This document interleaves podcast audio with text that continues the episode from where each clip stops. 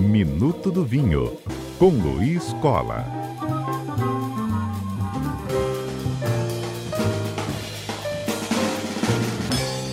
Luiz Cola ao vivo conosco para trazer o nosso Minuto do Vinho para o cotidiano. Boa tarde, Luiz, bem-vindo. Boa tarde, Fábio, obrigado. Boa tarde aos ouvintes da CBN. Que bom recebê-lo. Para dar sequência a uma série muito legal que você vem trazendo, né, sobre vinhos de aniversário. E a gente já acompanhou com você, né, numa primeira parte, os vinhos de aniversário com rótulos que celebram a década de 60. E agora a gente parte para 70, é isso? Isso, vamos falar do, dos quarentões, do, ah. dos anos de 71 a 1980. No mês passado a gente pegou a partir de 61, vamos até 70, e agora entramos no, nos anos 1970.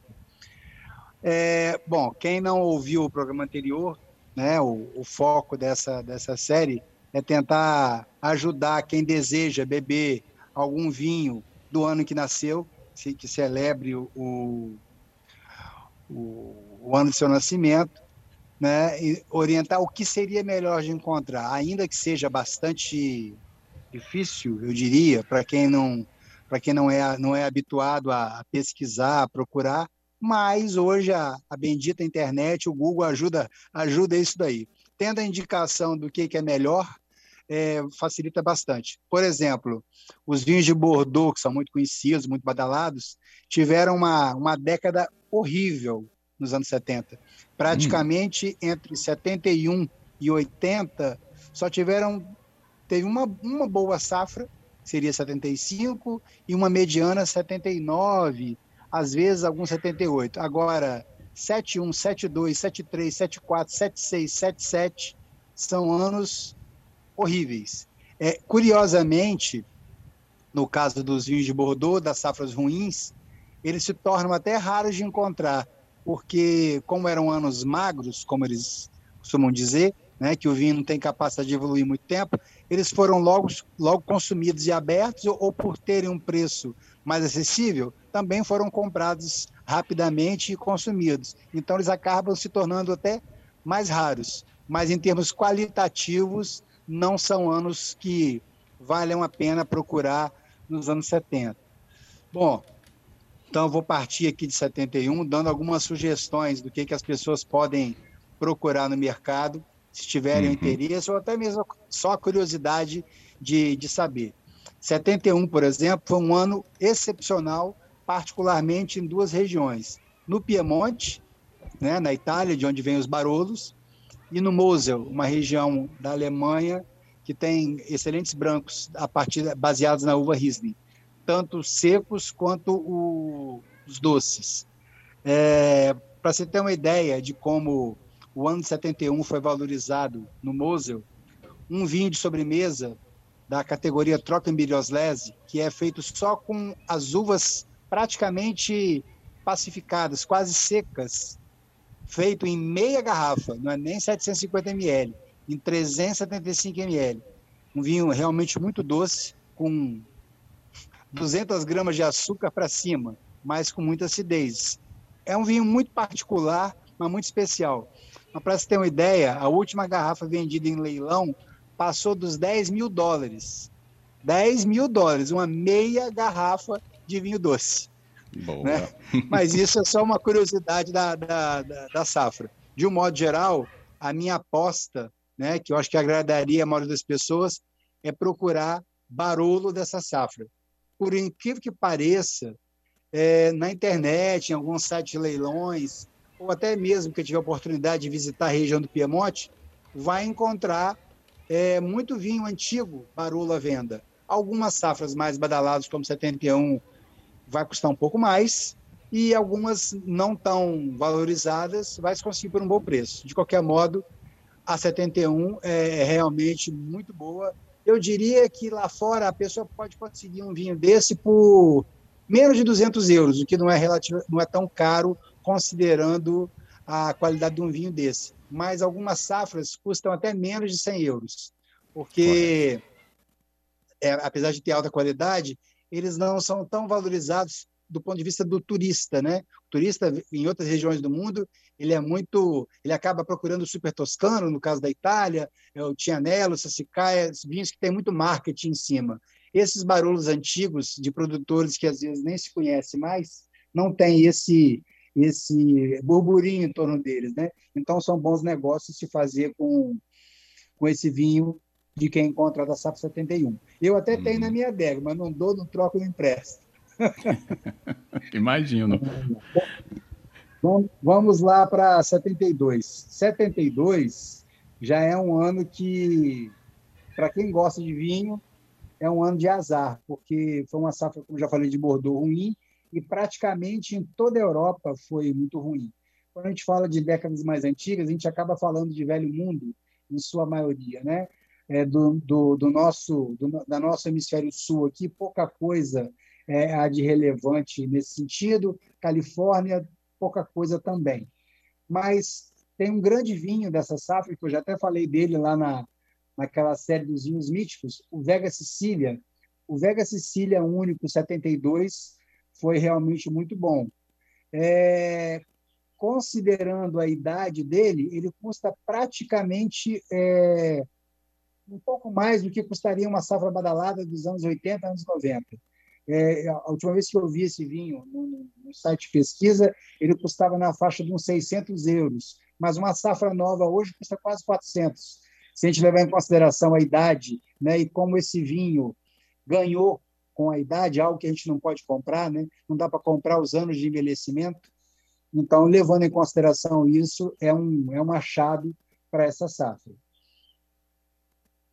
Já para 73, é, como no caso de 71, é, foi ruim para Bordeaux, mas tem um lugar que tem vinhos também de ótima qualidade que são relativamente baratos. A Rioja, 73, foi muito bom para a Rioja. Então, são vinhos também que se encontram no mercado europeu, em sites de leilões, em lojas, Muita Sim. coisa dessa safra de ótima qualidade, muitas vezes abaixo dos 100 euros. Nós estamos falando aqui preço local, a pessoa pode converter e achar caro, mas levando em consideração um vinho da cidade com qualidade, se justifica. Ah, sim. É.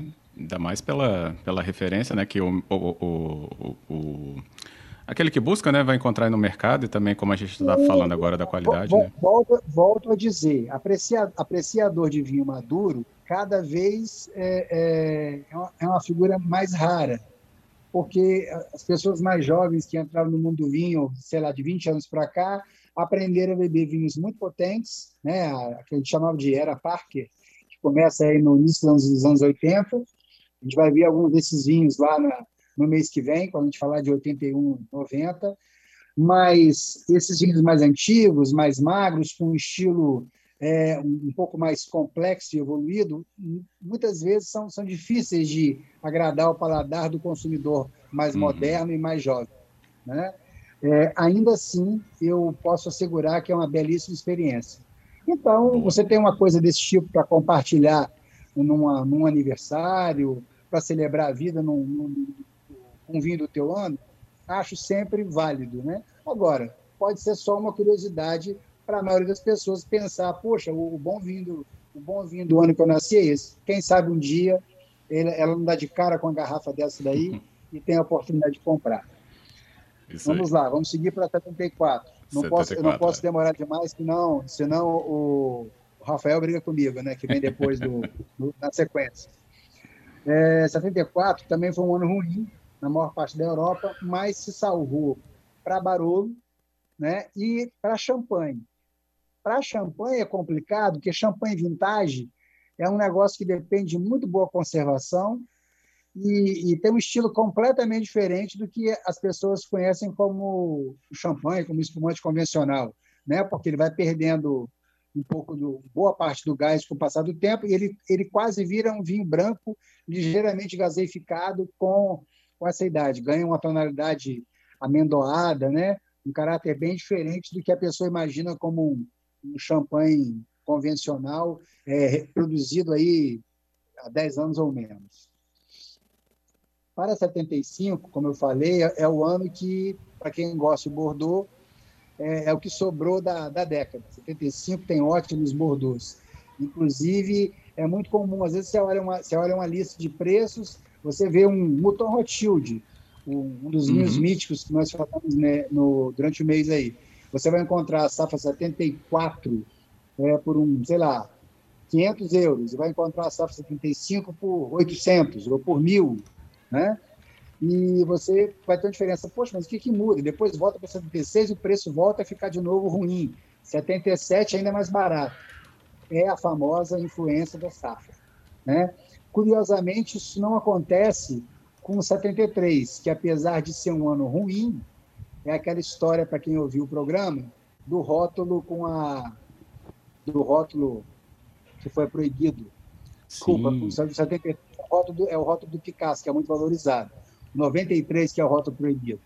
Então, acaba também tendo essas coisas. O Milton Rothschild, por, por ter aqueles rótulos da, do, das pinturas né, dos artistas são convidados, vira muitas vezes um item de coleção. Então, isso também influencia no preço. É, há de se levar em consideração isso na hora de, na hora de comprar. Vamos para 76. 76 é, foi bom para champanhe, mas 76 uhum. ela figura como uma das duas melhores safras do século do século 20 para o Mosel, aquela região da Alemanha que eu falei que faz Rieslings, dos secos aos doces. Praticamente tudo que alguém encontrar da, dessa região da Alemanha de 76 merece ser comprado, porque foi assim uma safra considerada icônica. Foi do ponto de vista climático da safra, foi tudo tudo correu às mil maravilhas e eles dizem que é o, o, o apogeu, o que melhor poderia se conseguir esperar do ponto de vista né, do, de um ano para a elaboração do, dos vinhos. Então, vou deixar 76, um Uhum. Vou deixar um asterisco aqui no 76, Luiz, e a gente vai no ah. Repórter CBN e conclui com Sim. você ainda, porque sei que tem preciosidades aí. Volto aqui ao cotidiano dentro do Minuto do Vinho com Luiz Cola, que está nos trazendo aqui nossa série de vinhos de aniversário e na nossa parte 2, falando sobre os rótulos dos anos 70. A gente já percorreu ali anos importantes, mas ficamos com um asterisco aqui do apogeu de 76. Não é isso, Luiz? Até rememora aí pra gente. Antes do repórter do CBN, o, o ano de 76 é particularmente é, especial para os Rieslings alemães, é, sobretudo da região do Mosel. Né? São vinhos excelentes, brancos secos até os brancos muito doces. É, praticamente tudo dessa safra foi considerado de altíssima qualidade. Então, quem tiver a oportunidade de se deparar com um Riesling do Mosel 76, mesmo que não seja a safra dele, se tiver chance, compre, porque vai beber um grandíssimo vinho. E mesmo, quem sabe, às vezes a pessoa. Existe isso também, é uma coisa que eu, que eu gostaria de comentar. É, vai acontecer isso, inclusive, na, na semana que vem. Eu tenho um amigo que, que é da mesma safra que eu, né? E aí eu vou, um grande apreciador de vinhos, e eu vou presenteá-lo presenteá-lo com um asterisco. Eu vou abrir para ele de presente um ah. vinho da safra dele, que por sinal é a minha também, mas mesmo que não fosse, né? É, é uma maneira muito bacana também de a gente poder né, prestigiar alguém, homenagear alguém, é, tendo, né, a, pessoa tendo apreciação por vinho, você tendo a safra, ou encontrando a safra, né, é, levar um vinho da safra da pessoa. É realmente uma coisa muito especial. Eu já tive a oportunidade de ser presenteado assim. Posso dizer que para quem gosta de vinho é um, é um grande barato. Ótimo. Né? Bom, então, então ele vai ter essa oportunidade de beber um, um vinho da safra dele que eu vou levar da minha adega. Continuando aqui, nós vamos para 77 agora. 77 foi outro, foi outro ano daqueles como 74, 72, que foi terrível. Praticamente a única coisa que se salva dessa safra é o Porto Vintage. Para quem aprecia vinho do Porto, né, a safra 77 foi, foi muito boa. São fortificados que não tem tanto problema, mas quando ele declara vintage, né, que a safra foi muito boa, foi o caso 77. Então, um, um ano muito especial nesse sentido. Tem um vinho da América do Sul, da Bodegas é, Weinert, que inclusive foi fundado por um brasileiro, é, o Weinert Estrela Malbec 1977 E esse é um vinho icônico aqui da América do Sul. Foi a primeira safra é, dessa vinícola e é cultuado aí pelos apreciadores. É um belíssimo exemplar. Isso ainda se encontra na internet. Não, não, não custa muito barato, mas é um vinho aqui da América do Sul de altíssima qualidade né, dessa safra. Merece ser citado. Hum, boa. E agora nós vamos chegar no, no, no grande ano da década, 78. 78, sim, para quem nasceu nesse, nesse ano, tem o privilégio de poder escolher um monte de coisa boa. Né? Foi excepcional na Borgonha, foi excepcional no Rhône, foi excepcional no Piemonte, foi excepcional aqui na Califórnia. Então, tem muita coisa para escolher. Uh, eu diria que se eu tivesse de escolher né, um, um, uma dessas regiões para procurar, eu, eu procuraria ou na Borgonha ou no Rhône. Foi muito bom, é, é, muito bom e não é muito fácil encontrar, é, especialmente na Borgonha, safras antigas, né, de alta qualidade que ainda poderiam estar é, muito agradáveis de beber hoje em dia. Né? A safra 60, 70, é que tinham produtores mais tradicionais, faziam vinhos de longa guarda. É, hoje em dia você encontra vinhos que são feitos para ser bebidos mais jovens, né? Então, uhum. eu diria que 78 é um ano que marca bem essa situação. Ótimo. Continuando aqui, hum. quer falar algo? Não, estava até anotando mesmo aqui, botando asterisco, 76 e 78 já. Ok, e 79. 79 não foi um ano assim muito brilhante, mas o Rony, na Toscana, é, onde tem lá os super toscanos, né, que eu já, já mencionei aqui, é, vai encontrar alguma coisa bacana também, Brunello de Montaltina, eventualmente alguma, algum quiante é, de melhor qualidade. E para quem gosta de vinho doce, é um, foi um ano muito bom para os vinhos Sauternes. Como eu já citei, Chateau de Quem e companhia. A vantagem dessa, dessa safra aqui é que para os vinhos doces, é, apesar de ter alta qualidade, eles não custam, esses particularmente, não custam tão caro. Tiro e quem dessa história, porque ele naturalmente tem um, um valor bem distinto demais. Mas é possível encontrar um bom vinho de sobremesa de Sauternes dessa safra também aí na casa dos 100 euros lá fora, né? Aqui no uhum. Brasil é, é mais complicado de encontrar e também, eventualmente, quem estiver colocando um vinho desse à venda vai colocar um, um patamar de preço talvez não seja muito interessante. Mas fica a dica, procurar para essa safra o, o, os vinhos de Sauternes. Tá. E para concluir a década de 70, chegamos a 1980. Aí, mais uma vez, más notícias. Não foi um ano bom, praticamente no velho mundo todo. É, diria que alguma coisa da Califórnia, para quem eventualmente viajar para os Estados Unidos, aí quando puder viajar, né? visitar aí alguma, alguma loja bacana que tem muita safra antiga, pode perguntar pelas, pelas safras da Califórnia de 1980 e vai encontrar alguma coisa interessante também. Então, esse é um panorama geral, né? E como eu, recapitulando aquilo que eu falei no, no programa do mês passado, é, costumo dizer o seguinte, que essa experiência do, do beber um vinho da safra, ela é meramente, vamos dizer assim, um, uma maneira da gente celebrar. Você pode beber vinhos antigos, apreciar ou não, mas torna-se mais um momento que a gente guarda, né? É, muita gente brinca dizendo que hoje em dia, com, com os telefones celulares, a gente guarda as fotografias dos vinhos, mas antigamente, diria aí de 15, de 15 anos para trás, a gente costumava é, sempre ter em mente aquela frase, que o vinho bom a gente guarda na memória, né? Porque uhum. já foi uhum. bebido, tal, não tem outro jeito. Hoje em dia a pessoa pode guardar na memória, mas também pode guardar dentro do seu telefone celular ou no seu computador a imagem daquele grande vinho. Tá bom? Eu acho que era isso que eu tinha para dizer da, da década de 70 aí. Disse tudo. Tem aqui o nosso ouvinte, o Antônio, ele falou estava atento porque quero presentear minha esposa aí com um da década de 70. Ele depois não falou qual é, até perguntei aqui, mas vai ficar listinha já já com o nosso áudio do Luiz também no nosso site. É. E é isso, essa celebração é importante. Dele? Antônio. Um recado para o Antônio. Antônio, só toma muito cuidado. É, bom, dos anos 70, é, com esse, esse negócio. Isso funciona muito muito para homem. Às vezes abrir um vinho dizendo que é, revelando qual é a safra e a idade da mulher pode Boa. ser um tanto perigoso. É melhor consultar ela primeiro. Boa, Luiz. É melhor consultar ela primeiro, eu recomendo. Senão Ou não pode... espalhar, né? A comemoração ali do casal tá bom. Pode, a celebração pode dar errado. Muito né? bom. Vamos considerar essas coisas. Tá Ótimo bom? alerta, Luiz. Muito bom. Vou deixar aqui para o nosso ouvinte também lembrar. Antônio, fica ligado aí, hein? Ótimo, Luiz. Obrigado, viu, pela conversa aqui e a história que você traz do vinho toda quinta-feira para a gente no Minuto do Vinho. Obrigado. Tá ótimo. Uma boa tarde a todos. Boa tarde, Luiz Cola, conosco.